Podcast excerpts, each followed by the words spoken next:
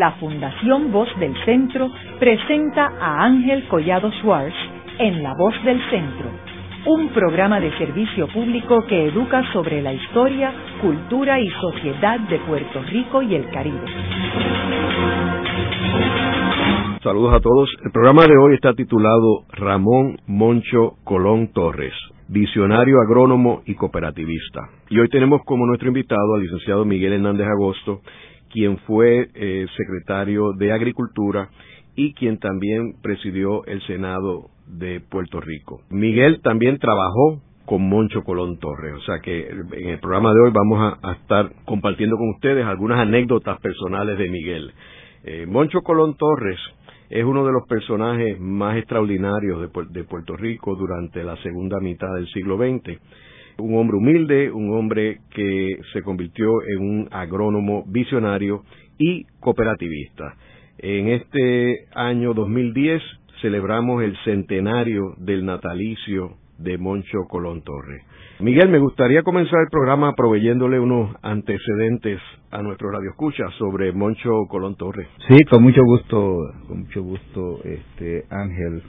Para mí Moncho es un escogido.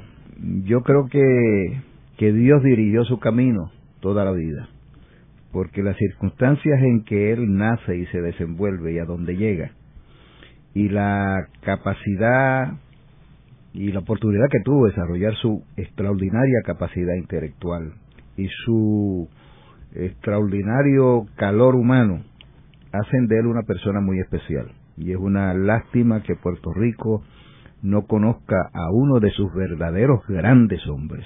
Moncho nació de una familia de unos siete miembros, quedó huérfano de madre a los siete años, nació en el barrio de Chal de Barranquitas.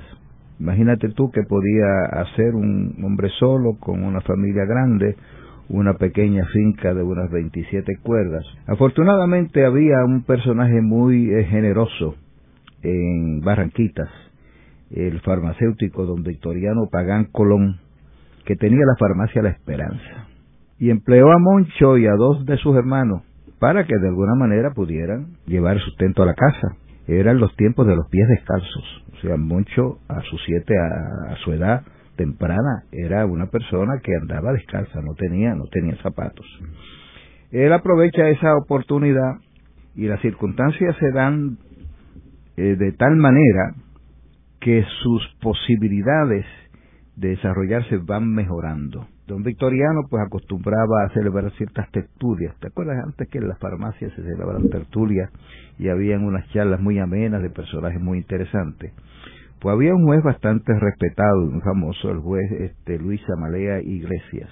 Y el juez Samalea iba aquí a la farmacia La Esperanza y ahí conoció a Moncho y Moncho lo conoció a él. Pues despertó su interés en ayudarlo y lo trajo a su casa para estudiar la escuela superior a San Juan. Eh, finalmente termina la escuela superior en Arecibo, en la casa de una familia Culpeper. Esa familia tenía varios hijos que iban a estudiar a Mayagüez y decidieron mudarse a Mayagüez porque ya varios hijos iban a estudiar allí y Moncho va con esa familia allí a estudiar en el 1929 y se gradúa con altos honores en el 1933 del Colegio de Agricultura y Artes Mecánicas de Mayagüez. Después ocupa varios puestos en el Servicio de Extensión Agrícola, en la Estación Experimental. Va a estudiar a la Universidad de Cornell. En aquellos años la Universidad de Cornell era la universidad famosa en Puerto Rico en el campo de la economía. De modo que él fue, se hizo economista agrícola. Y vino a trabajar a la Estación Experimental Agrícola eh, llegando al puesto de director de la, de la División de Economía Agrícola de la, de la Estación Experimental de Puerto Rico, que para aquella época era una división altamente respetada. O sea, los trabajos que allí se hacían, el personal que allí eh, trabajaba era personal de primer orden. Son Luis Descartes era uno de los que estuvo allí, uno de los economistas que estuvo allí. Se hacían estudios de profundidad sobre la economía de Puerto Rico pues Moncho la dirigió y Moncho después pasó a ser director auxiliar del director de la estación estación experimental y para esa época estamos en los primeros años del 40 Sabes que la ley de tierra se aprueba en Puerto Rico en 1941 y la ley de tierra pues iba fundamentalmente dirigida a resolver el problema de los agregados en Puerto Rico. Ya lo que se buscaba con esto y lo que se conoció luego como el título quinto de la ley de tierras era asegurarse que estas personas que vivían o en casa ajena en terreno ajeno o en casa propia en terreno ajeno, en las centrales, pues tuvieran, tuviesen la libertad de tener su propio pedazo de tierra y su, y su casa propia. Y Moncho, como director de la autoridad de tierra, se percata que hay mucha, algo mucho más profundo que eso. De hecho, pues, algo más profundo que acometer. Estaban las fincas de caña que si tú las convertías en pequeñas fincas y las distribuías, como inicialmente lo que se hizo de las parcelas que se le daban a los, a los agregados eran parcelas de tres cuerdas, que resultaban demasiado grandes para una casa y demasiado pequeñas para vivir de la tierra. Y entonces él es el que escribe lo que se conoce como el título sexto de la ley de tierra, las fincas de beneficio proporcional, que eran fincas que se operaban en gran escala, el gobierno buscaba financiamiento, se vendía el azúcar, etcétera, etcétera, y los beneficios se distribuían entre los trabajadores a base del tiempo que cada uno de ellos había trabajado, a base de los jornales que habían denegado en el año. Y claro, cuando la industria estaba floreciente, pues los beneficios eran altos.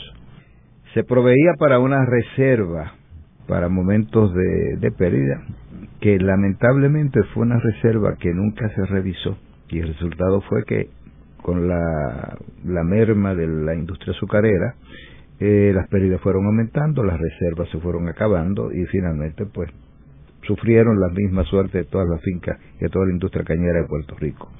Pero el concepto cooperativista detrás de ese proyecto de fincas de beneficio proporcional estaba ahí y había sido una iniciativa de Moncho Colón Torres como miembro de la Junta de Directores de la Autoridad de Tierras. Luego, él fue designado director de la Administración de Programas Sociales, que la Administración de Programas Sociales era la agencia realmente encargada de implantar los puntos fundamentales de la ley de tierras, que eran esencialmente el llamado título quinto de distribución de parcelas. Y comienza el trabajo de convertir las pequeñas casuchas que habían comprado o que habían construido los agregados en unas casas de, cemento, de concreto. Y viene el programa de ayuda mutua y esfuerzo propio. Y ahí pues entonces las familias trabajaban todas en grupo, una vez terminaban un grupo de 20 casas, se distribuían al azar, de suerte que nadie podía decir, cuando yo termine la mía, yo me quedo en la mía y allá ustedes y 19 restos, pues breguen con la de ustedes. No, era un concepto bastante cooperativista en su fondo. Eh, conceptos que afortunadamente su sucesor, Luis Rivera Santos, continuó y le dio mucho, mucho impulso.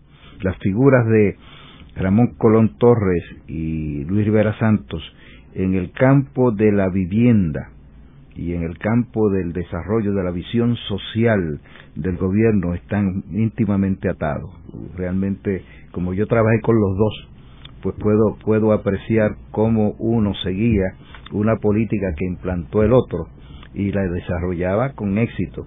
Pero muchas de estas cosas, pues mucho las comenzaba y no las pudo terminar. Ahora, Miguel, antes de entrar en el desarrollo de, de Moncho, el Departamento de Agricultura, entiendo que él conoce a Muñoz Marín, estando Muñoz Marín en, la presidencia del Senado, y entiendo que Ernesto Ramos Antonini es el que le presenta a Muñoz, y él se convierte en uno de los principales asesores de Muñoz Marín. Eso es así. Era una época en que los líderes políticos estaban muy atentos al talento de la gente joven. Y entonces pues ahí entra Moncho a conocer a Muñoz de la manera en que tú señalas. Y en el 1945 se organiza un viaje a Antigonish, a Canadá, para conocer el movimiento cooperativista de Canadá. Era una comisión presidida precisamente por Mucho Bolón Torres, estaba el entonces... Eh, es el grupo de McDonald's, ¿verdad?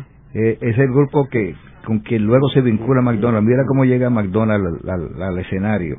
En la Universidad Francisco Javier, San Francisco Javier, Ana María Unil, que era una profesora universitaria de unas capacidades extraordinarias, además de unos niveles éticos insospechados, pues convence al padre Cody, no recuerdo su primer nombre, pero era el, el, oficial principal, ¿verdad? Para que viniera a Puerto Rico a dictar una serie de conferencias.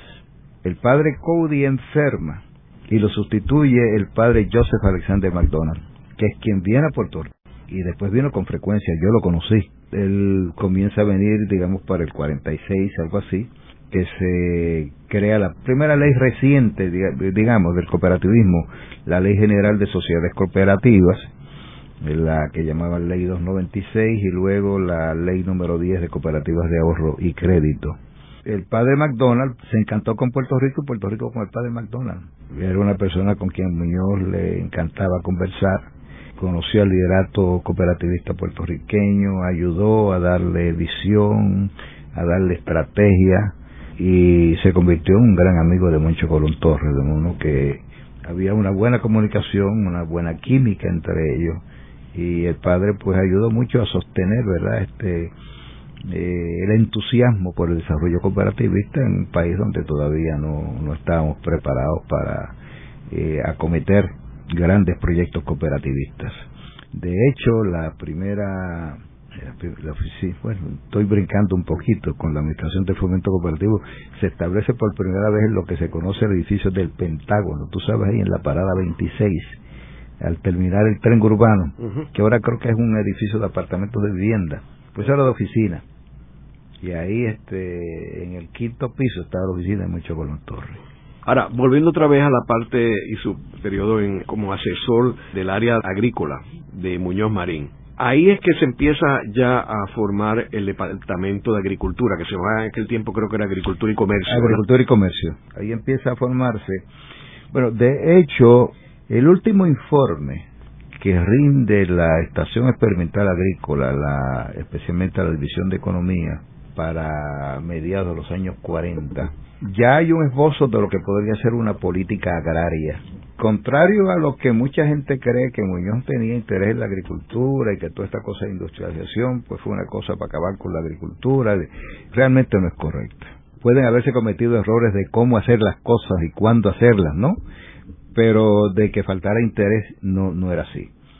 Y eso despierta el interés de Muñoz en, en Moncho, que era realmente el autor de toda esta eh, filosofía, de toda esta visión de lo que era una economía de monocultivo a una economía agrícola diversificada. Era uno de sus primeros puntos, ¿no? Esto hay que diversificarlo.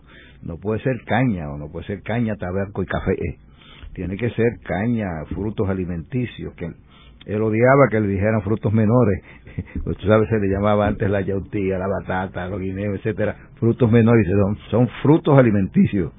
Y promovió entonces el desarrollo de unos mecanismos de mercadeo, su visión integral del desarrollo agrícola, lo lleva a formular una política ya de desarrollo integral eh, la ganadería, que era una ganadería de pequeñas vaquerías y leches de ordeño de la casa, ¿no? Eh, pues se convierte en una industria. Se da cuenta de que para ello hay que tener buena alimentación para el ganado. De modo que promueve un programa de mejoramiento de pastos que conllevaba proveerle abono a los agricultores para que pudieran eh, mejorar sus pastos, proveerle un programa de inseminación artificial para mejorar la calidad del ganado, de modo que tuviésemos vacas este, mejores productoras de leche, este, el mejoramiento de los ordeñaderos, de las vaquerías, todo, todo ese concepto va como parte de esa visión de él de un desarrollo integral de la agricultura. Este, estadística agrícola, que era algo que no era, no se le prestaba mucha, mucha atención.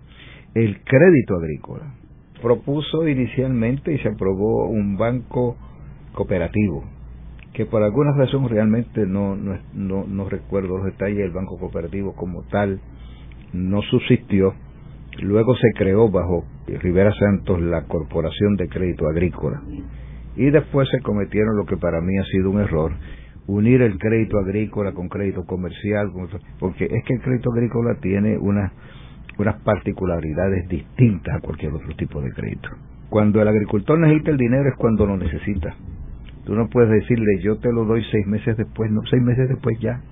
Ya no lo necesito, ya perdí la oportunidad. O sea, porque tú estás bregando con eventos de la naturaleza que tú lo controlas.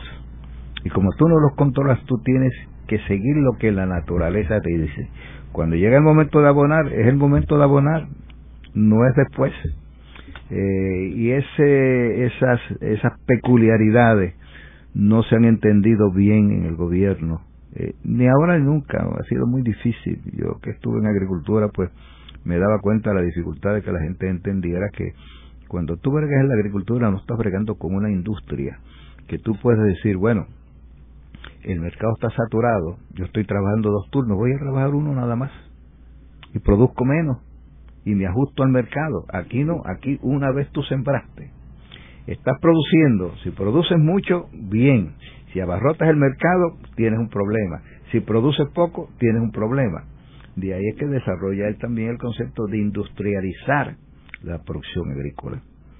Y hay ejemplos de proyectos, digamos, de China, en Maricao, hubo uno en Naranjito, muy importante, eh, algo de apellidos criollos, algo así, congelados criollos, eh, una serie de proyectos que eran en la, iban en la dirección correcta, era la dirección correcta, y era la, la organización del mercado, que de hecho, cuando nosotros miramos la organización de la industria lechera, vemos como el concepto claro de industrializar, de integrar verticalmente la agricultura. Tú tienes por un lado molinos de alimentos.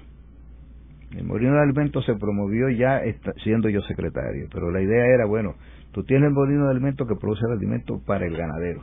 El ganadero es el dueño del molino, recibe el alimento, produce, eh, su vaquería produce la leche, va a la industria lechera, se vende en el mercado fresco y el que no se vende en mercados frescos se industrializa. Ese concepto de integrar verticalmente la producción agrícola es un concepto que tenía mucho Colón Torres y que después afortunadamente lo seguimos los secretarios que lo seguimos. Pues unas veces con más éxito, otras con menos éxito, dependiendo de las circunstancias y del entendimiento que tuviera y las prioridades que le diera verdad el gobierno frente a otros problemas. Pero ese concepto demuestra eh, es una gráfica realmente de lo que él quería hacer con toda la producción agrícola. De suerte que el agricultor siempre quedaba protegido, claro, si tú produces de más no, y no vendes en el mercado fresco para industrializarlo, vas a vender a un menor precio, pero no lo tienes que regalar como ocurría antes, prácticamente decían, esto es lo que vale, si lo quieres lo quieres y si no lo dejas. ¿Y cómo se manejaba la agricultura antes de crearse este departamento de agricultura y comercio?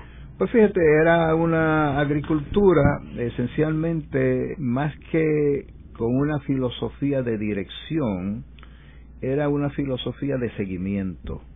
Es decir, porque lo que la gente quiere es sembrar caña, pues caña, este, y vamos a reglamentar las relaciones entre el colono y la central.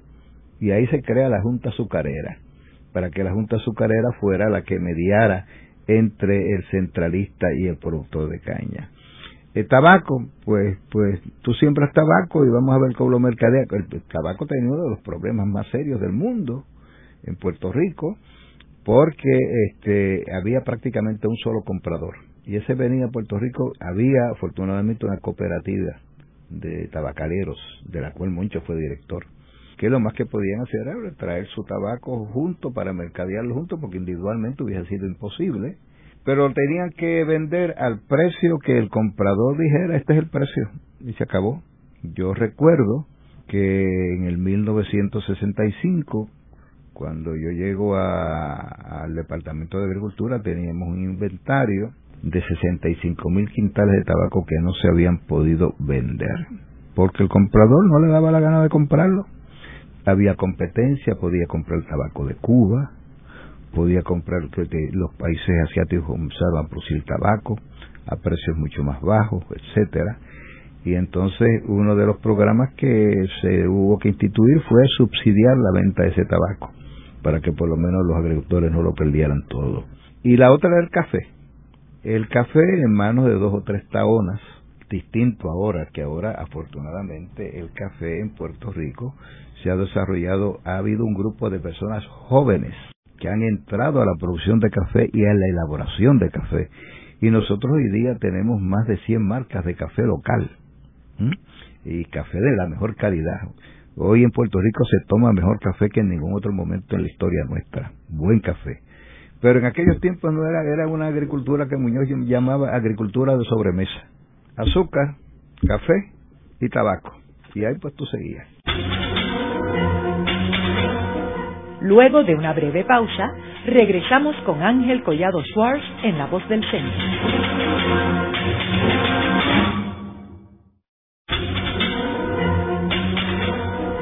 Están escuchando a Ángel Collado Schwartz en La Voz del Centro.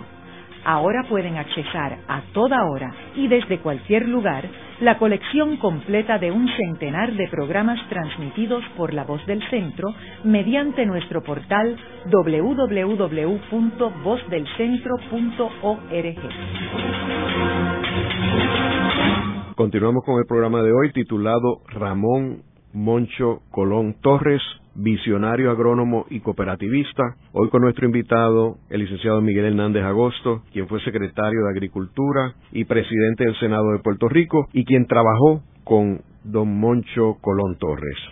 Eh, Miguel, estábamos hablando en el segmento anterior sobre la contribución de don Moncho Colón Torres, como mencionamos anteriormente, fue el primer secretario del Departamento de Agricultura en el gobierno de Luis Muñoz Marín en, el 1948. ¿Qué otras contribuciones hizo Moncho Colón Torres en el campo de la agricultura? Y particularmente lo del, me gustaría que habláramos también sobre el granero de Puerto Rico.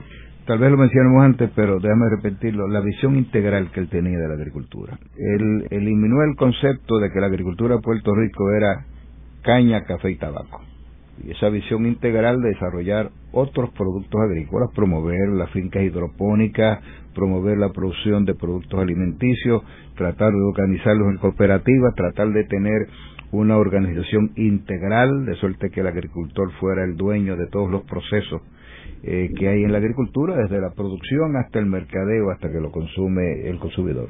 Introduce y convence la necesidad del crédito agrícola, establece mecanismos de mercadeo, todavía hay un mercado rural que aunque se ha convertido en un pequeño centro comercial en Naranjito, su función, su, su, su origen era el mercado rural de Naranjito, donde los agricultores iban, llevaban sus productos y allí se vendían eh, a precios competitivos. Él le da al departamento una organización que responde a una, a una visión moderna de la agricultura. Se crea una oficina de planes y presupuestos eh, y de un presupuesto de 700 mil dólares. Eh, cuando él llega a la Secretaría termina con un presupuesto de 5 millones y medio, que ahora parecerá poco, pero que entonces era muchísimo, muchísimo dinero y crea una división de economía agrícola. Él tenía, él, él, fue reclutó personal de lo más competente que tú podías conseguir en aquel momento en Puerto Rico. Como había estado en la división de economía agrícola de la, de la estación experimental, pues pudo contratar a algunos de aquellos economistas para realmente trabajar la agricultura no a como pues a lo que se pueda, sino a lo que se deba hacer y en ese sentido pues yo creo que su contribución fue fue extraordinaria la otra la otra cosa fue reclutó mucha gente joven, mucha gente capaz. Mantenía una de las cosas que yo creo que se ha perdido, que era una comunicación con el funcionario del departamento. Él celebraba reuniones del personal. Y por ejemplo, una de sus iniciativas fue que cada jefe de división le presentara a todo el departamento el trabajo que estaba realizando pues si tú estabas en mercadeo, pues prepárate, hazte una presentación y tienes todo el tiempo que quieras, una mañana si es necesario, o una tarde, para que tú le digas a tus compañeros de trabajo qué es lo que tú haces, que todo el mundo lo entienda. Y yo recuerdo cuando, como le dije a Bosques entonces, pues montar un bosque, etcétera, para explicarle a la gente la importancia del bosque, eh, las peculiaridades del bosque, la importancia del bosque, etcétera, etcétera.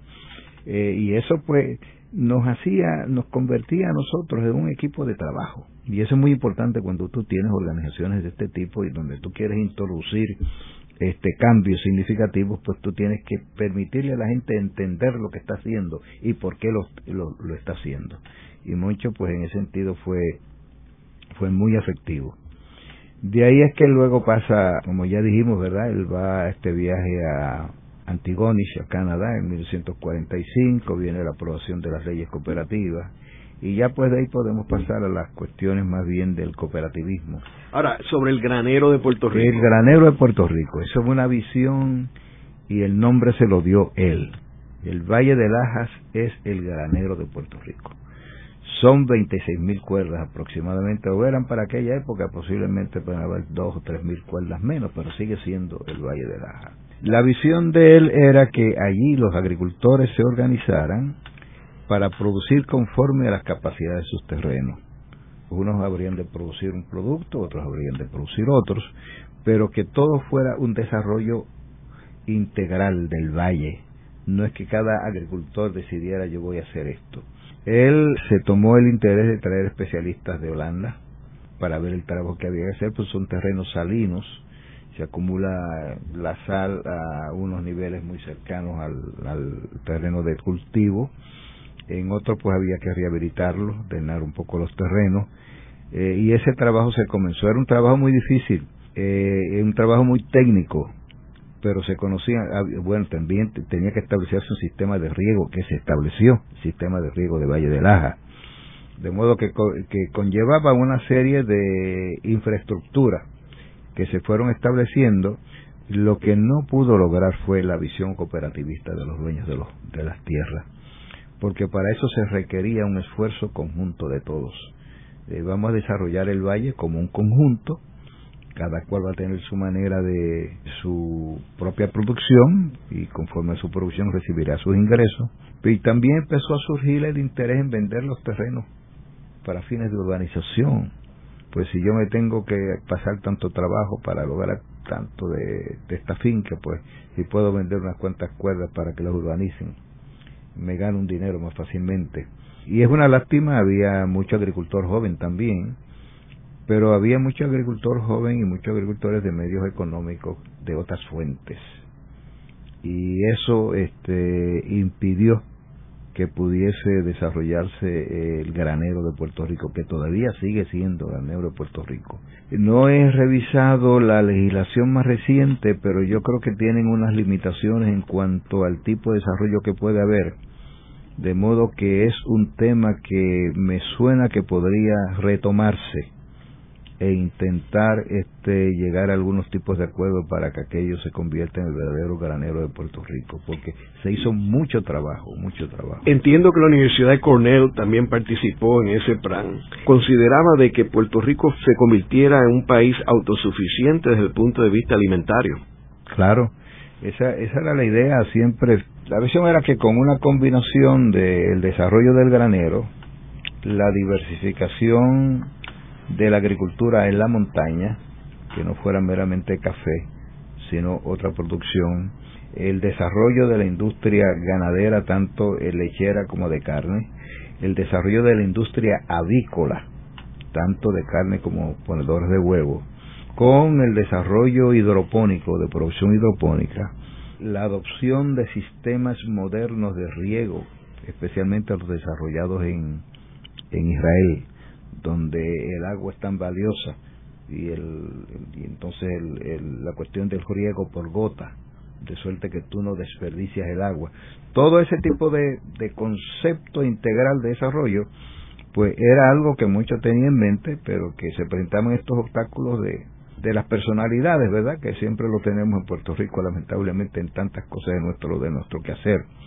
Pero aquello sigo siendo el granero de Puerto Rico, aquello no hay duda alguna de que nosotros podemos ser, si no autosuficientes, sustancialmente autosuficientes. O sea, siempre vamos a tener que importar cosas, naturalmente, pero de que podemos producir desde flores en ay bonito hasta calabaza en cualquiera, en Isabela, lo que sea, ciertamente nosotros tenemos la capacidad para hacerlo. Hay que tener una visión integral. Yo siempre he tenido una duda y sé que en esto tengo muchos muchos objetores eh, de si el Servicio de Extensión Agrícola y la Estación Experimental deben estar en la Universidad de Puerto Rico o deben ser parte del Departamento de Agricultura. Aquí pues hemos seguido el famoso concepto tradicional de Land Grant Colleges de Estados Unidos, donde estas dos dependencias están unidas a, las universidades, pero es que este empeño de copiar por copiar eh, nos resulta a veces costoso. Por ejemplo, yo recuerdo las vistas de presupuesto un director de, extensión agrícola decir, mira, yo necesito dos millones de dólares para poder parear dos millones de dólares que el gobierno federal me daría para tales cosas. Para aquella época por lo menos había una política de Muñoz, decir, oye, está bien que podamos parear el dinero, pero ¿y si esos dos millones los podemos utilizar para otras cosas de más prioridad para Puerto Rico?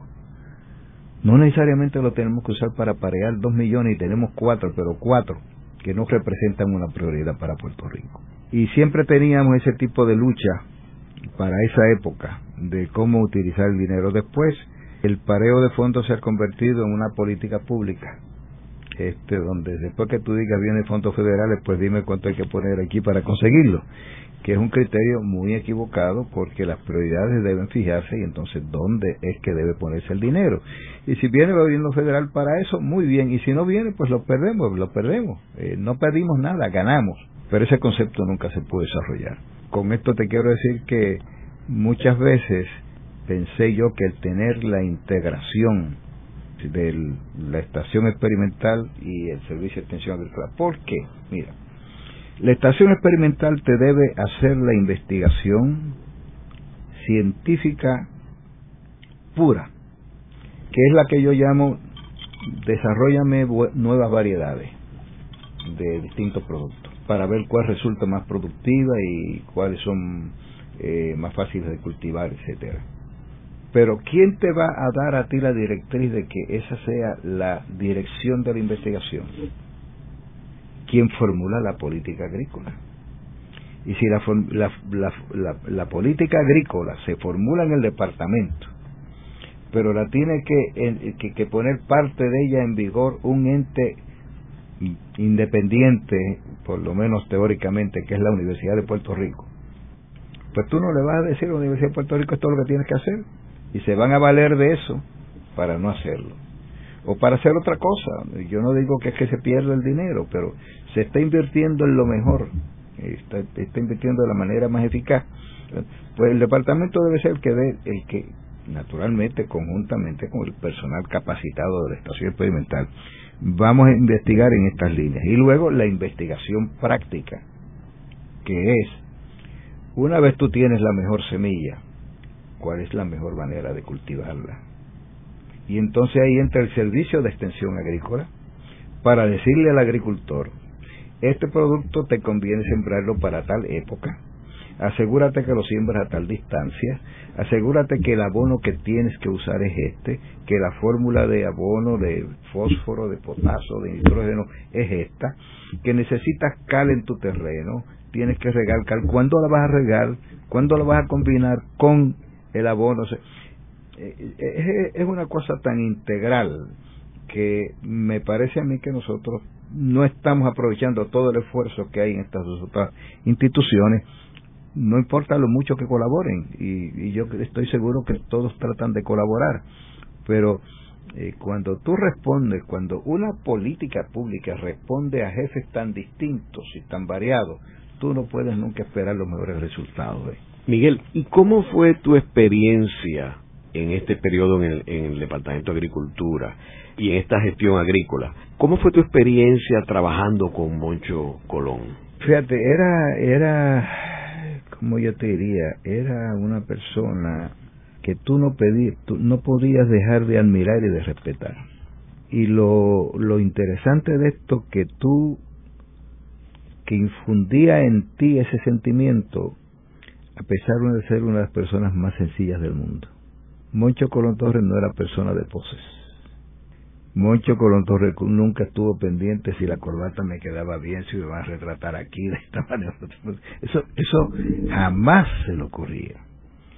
Pero tú escuchabas a este hombre hablar y hablar con un sentido tan profundo de las, de las cosas que él quería hacer, tan, tan claro y tan profundo, que tú ganabas admiración por él y, y, además cuando depositaba confianza en ti, depositaba confianza en ti, que era una de las cosas importantes, depositaba confianza, tú rendías cuentas, pero él no estaba metido en las cosas que te delegaba. Él te las delegaba, tú las hacías, tú las informabas y te decía con la mayor franqueza cuando creía que algo no era como él creía que debía ser, te lo decía con una franqueza, pero con una... Era como el, la reacción de un padre que quiere dirigir bien a un hijo. Mi experiencia con él fue una experiencia extraordinaria. Yo lo considero uno de mis grandes maestros. Uno de mis grandes maestros en todo sentido, en, en cómo bregar con la gente, en, en los valores éticos, en lo que es el servicio público, en lo que representa el compromiso con un país, porque nunca lo vi en un afán protagonista sobre salir sobre cualquier otra persona, lo vi siempre, este es mi compromiso, esto es lo que yo creo, esto es lo que yo defiendo, por esto es que yo trabajo, esta es mi vida. Y lo hago con total entrega. Y entonces pues si tú lo observabas a él, ignorabas pues las pasiones pequeñas que siempre se desarrollan en toda organización en el mundo entero, pues te dabas cuenta de que tú estabas frente a una persona eh, virtuosa. Entiendo que era un generador de ideas constante. Yo digo que Moncho era un generador de ideas y que tú lo dejabas y dices, bueno, Moncho, sigue tu frente, yo voy detrás tomando nota de las ideas que tú... Yo no sé cuántas ideas por minuto o por hora, no sé cuántas de ellas podían haber sido aplicables, pero lo importante es que Moncho nunca te hablaba del problema. Mucho te veía el problema como una oportunidad para proponer soluciones. Tal situación, pues con esto se puede ver así, así, así. Y era una máquina, y era una máquina. Era la capacidad de pensamiento, la capacidad de producción de ideas era extraordinario. No lo he visto en ninguna otra persona. Y, yo pues pude conocer a muchos de los, de los líderes de aquellos tiempos en el campo político y en el campo profesional. Este, posiblemente la otra persona más parecida en la producción de ideas que yo, que yo conocí fue este Teodoro Moscoso. Teodoro Moscoso. Este, pero Moncho era un igual en sentido de su capacidad de ideas. Y Teodoro pues era así. Teodoro era una persona que además muy leído yo no sé cuántas revistas se leía a la semana y entonces venía un artículo que te interesaba a ti y ya te mandaba el copia del artículo y demás. Mucho no llegaba a ese punto, pero te doy idea de cómo dos caracteres en dos campos distintos, ¿verdad? Y hasta cierto punto competitivos, este, compuestos puestos en competencia, pues podían producir tanta idea. Bueno, y eso te da una explicación de por qué Puerto Rico de aquellos tiempos, a pesar de todas las dificultades y todos los inconvenientes y la condición política del país, no pudo echar adelante. Y es porque había gente que que nunca, o por lo menos muchos, que en lugar de problemas, lo que vieron fueron oportunidades para crear. Y personas desprendidas. Y desprendidas. Y comprometidas con Puerto Rico. Totalmente. Para muchos su tierra y su cooperativismo era su vida. Haremos una breve pausa, pero antes los invitamos a adquirir el libro Voces de la Cultura, con 25 entrevistas transmitidas en La Voz del Centro. Procúrelo en su librería favorita o en nuestro portal.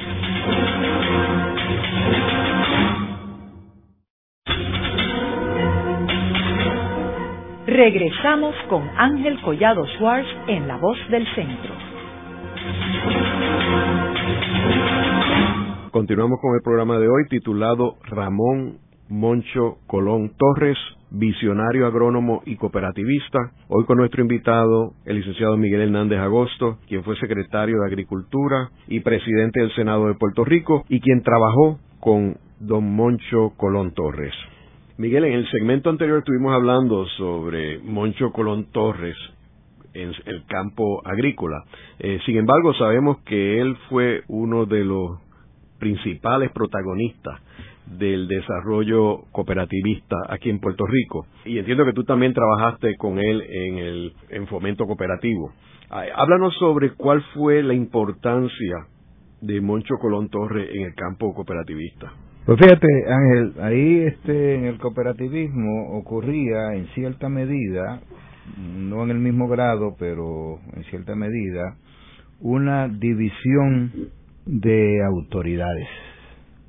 Tú tenías el Servicio de Extensión Agrícola con una unidad de cooperativismo, tenías al Departamento de Agricultura con otro, tenías a Administración de Programas Sociales con otro, y no había una, un concepto unitario de lo que debía ser el desarrollo del cooperativismo. Y, y además tenía eh, los líderes del cooperativismo que en cierta medida no han sido muy fáciles para trabajar con ellos muchas veces, ¿no? Y en el 45, cuando se produce esta, este viaje, promovido por Muñoz, que era entonces presidente del Senado de Puerto Rico, que preside, preside Moncho Colón Torres, se rinda un informe, un informe, Dios quiera que yo no lo haya, no haya desprendido de él, pero un informe, un informe ingenioso sobre la cosa cooperativista.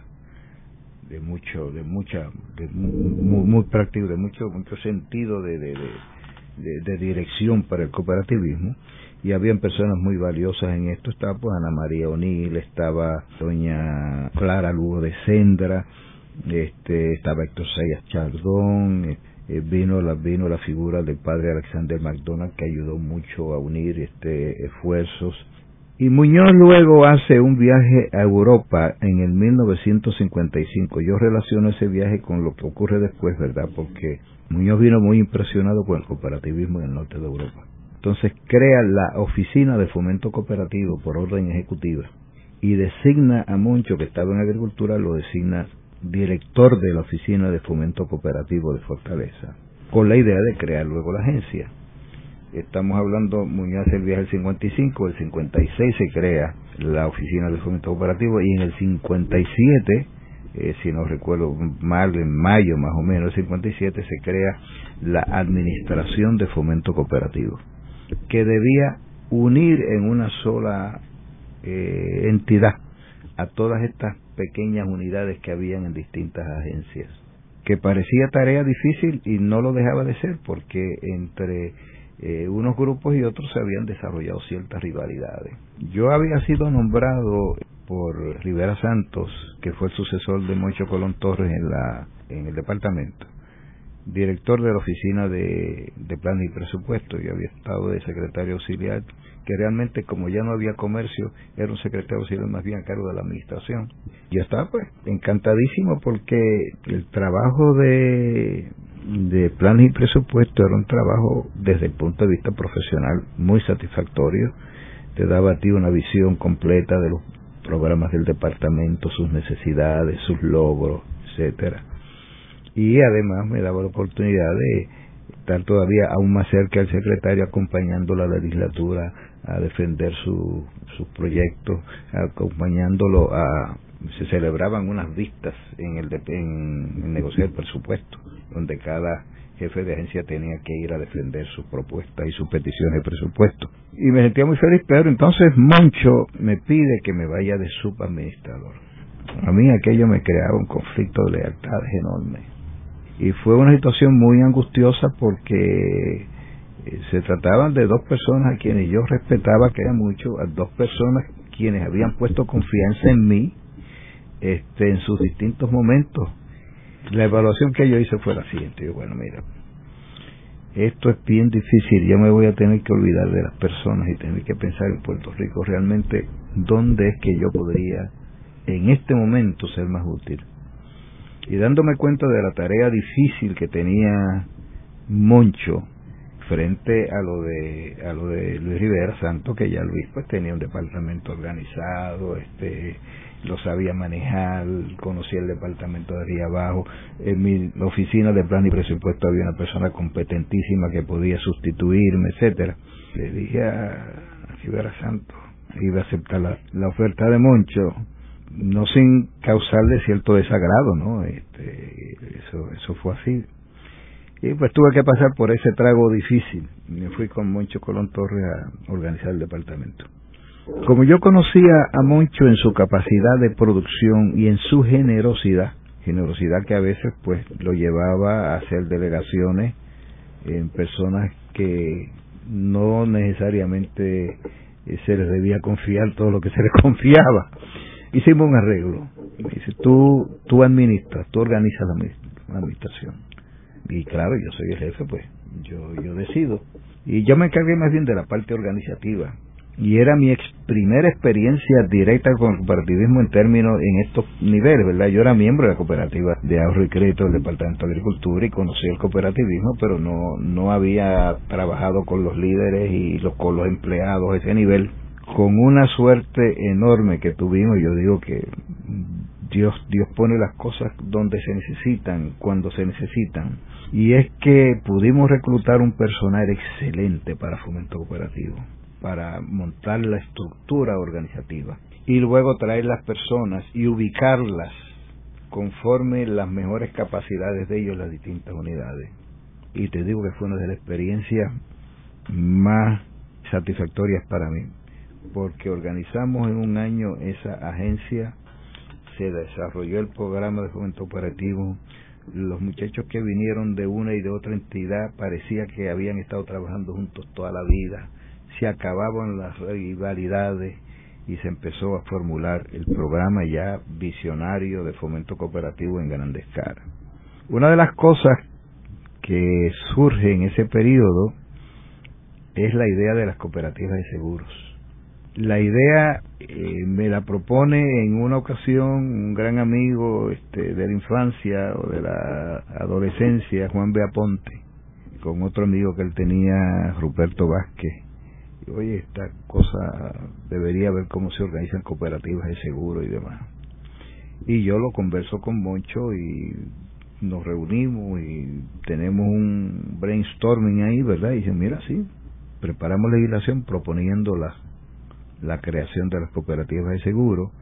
La legislación inicialmente parece que tuvo algún conflicto, algún problema y después hubo que revisarla, pero se creó la división dentro del código. Ah, la otra cosa era dónde ubicamos la supervisión de las cooperativas de seguro de vida o de seguros.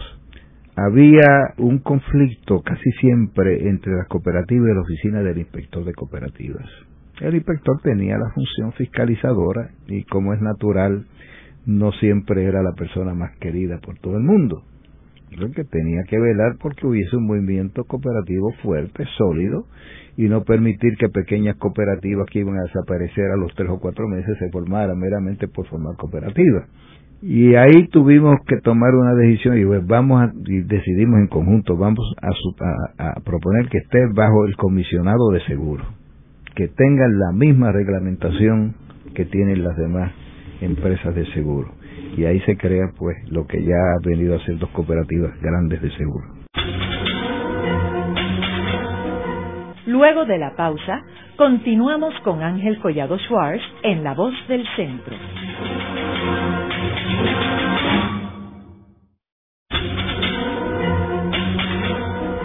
Continuamos con la parte final de La Voz del Centro con Ángel Collado Schwartz.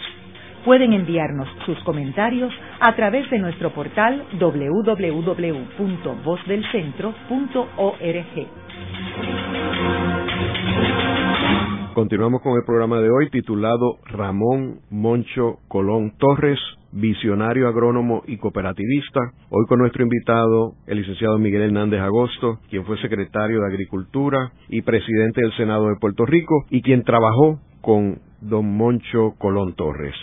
Miguel, una vez Moncho Colón Torres abandona sus posiciones en el gobierno, ¿a qué se dedica él el resto de sus años? Primero cultivo a su finca. Moncho nunca dejó de ser agricultor o sea, si tú querías ver un, un secretario de Cultura con las manos callosas, cultivó su finca hasta el último momento. Y al desarrollo del cooperativismo. Entre las contribuciones que hizo Moncho, que no hemos mencionado antes de ser secretario de Agricultura, está, por ejemplo, Dos Pinos. Dos Pinos es una cooperativa de solares que se le compró a la, a la organización esta de viviendas que había entonces, le vendieron los solares, eran inicialmente y principalmente profesores universitarios o funcionarios del Servicio de Extensión Agrícola y promovido por Luis Amaury Suárez, que presidía una cooperativa de ahorro y crédito muy exitosa en la universidad, y Moncho Colón Torre, entre otros. Yo no sé si Moncho todavía tiene la casa allí, o sus herederos, ¿no? Pero, pero se compraron los terrenos, se urbanizaron y luego se vendieron a los socios individualmente. Cada cual hizo su casa conforme a sus medios, pero el concepto cooperativista fue el que le permitió a las familias que allí, que entre ellos yo me ubiqué allí, este, precisamente que pudiéramos tener una casa, cada cual la construyó conforme a sus medios. Y es un modelo de, cooperativa, allí está entre dos urbanizaciones públicas de estas, este, eh, sin problema con sus vecinos, porque conviven, se entienden y se respetan y, a veces hasta se cuidan. No es que no haya ocurrido otro incidente, pero, pero es una contribución grande que es una, una de las cosas que yo he insistido y tal vez no insistí cuando tenía un poco de poder en el gobierno lo suficiente de que la administración de terrenos debe hacer disponible a cooperativas de vivienda muchos de sus terrenos y nosotros estaríamos resolviendo problemas de vivienda, especialmente a las parejas jóvenes, de una manera extraordinaria hoy, si hiciéramos eso. Pues mucho continuó por ahí, luego fue a la Liga de Cooperativas. En la Liga de Cooperativas y estuvo, creo que estuvo como cinco años. Y ahí desarrolló un programa de educación cooperativista de primer orden, pero de primer orden. Eh, un programa que ha continuado, un programa que eh, fortaleció la liga de cooperativas porque a veces una de las quejas que habían de, de las cooperativas, pero ¿qué nos da la liga? Porque a veces es difícil entender que no es que tú tengas que recibir algo, la protección de la unión de por sí es una aportación que le da la liga a las cooperativas, el hecho de que estén unidas, de que pueda hablar por las cooperativas de Puerto Rico, pero mucho además le dio un sentido práctico de educación cooperativa que todavía lo tenemos y hay unos programas de radio cooperativistas una vez a la semana, pero extraordinarios. Yo he oído algunos de ellos que me quedo realmente sorprendido y, y, alegremente sorprendido de ver lo que se está haciendo. Y además participó la Puerto Rico Tobacco Marketing, que naturalmente como era una cooperativa de mercadeo de tabaco, cuando se acaba el tabaco se acaba. Entonces, ¿cómo la transforman en una cooperativa de otro tipo para continuar mercadeando productos agrícolas? Y su participación posterior fue generalmente su presencia. En los últimos años que yo recuerdo mucho, pues yo no había una actividad cooperativa que no fuera que Moncho estaba allí y la presencia de Moncho pues era siempre una inspiración, era un círculo de atracción, era una figura de atracción de ideas, de pensamiento y lo realmente extraordinario de Moncho es que su gran fuerza venía de la calidad de su pensamiento, de su persona. O sea, tú podrías escuchar a Moncho en una asamblea de una cooperativa argumentar, no por el puesto que ocupara, sino por la calidad de sus convicciones, por la profundidad de sus convicciones. O sea, la fuerza moral de Moncho en el cooperativismo y en la agricultura superaba cualquier poder político o administrativo que hubiese tenido en los momentos en que ocupó puestos de dirección en el gobierno de Puerto Rico. Y para mí, pues Moncho es una figura, es una pena que sus trabajos no se hayan publicado, es una pena que no se pudiera, yo estoy por hablar con algunos de sus hijos, ¿verdad? Porque yo sé que ellos le tienen sus papeles en Barranquitas, pero eh, no sé cuán organizados estén y cuánto análisis se puede hacer, porque yo estoy seguro que es una cantera completa de educación ética, ética para Puerto Rico, porque Moncho fue en todos sus puestos, más que nada un maestro de ética, un maestro de la sencillez, un maestro de los principios, un maestro de la entrega, un maestro del amor a su país, un maestro del amor a su tierra, un maestro del amor a su gente. Realmente Moncho para mí es una figura eh, inolvidable y cimera en la historia de Puerto Rico. En el programa de hoy hemos discutido al personaje Ramón Moncho Colón Torres, un hombre que fue visionario en el campo de la agricultura y del cooperativismo, un hombre que inspiró a muchos jóvenes puertorriqueños eh, y un verdadero modelo para las futuras generaciones y un hombre que hasta cierto punto es un ícono de esta generación de mitad del siglo XX que ayudó a reconstruir y a crear un nuevo Puerto Rico. Para aquellos interesados en este personaje, una de las contribuciones más fructíferas de un ser humano son sus hijos. Quiero invitarlos a que escuchen dos programas que grabamos con dos de sus hijos. Uno sobre el Guaraguao y el Pitirre con el doctor José Colón López que se transmitió el 28 de marzo de este año, y otro sobre el cooperativismo y la soberanía alimentaria, programa 380 que se transmitió el 4 de abril con su otro hijo Ramón Colón López. Muchas gracias, Miguel. Muchas gracias a ti, muchas gracias. Esta ha sido una producción como servicio público de la Fundación Voz del Centro. Los invitamos a sintonizarnos la próxima semana a la misma hora. Y recuerden que pueden adquirir el libro Voces de la Cultura en su librería favorita o en nuestro portal.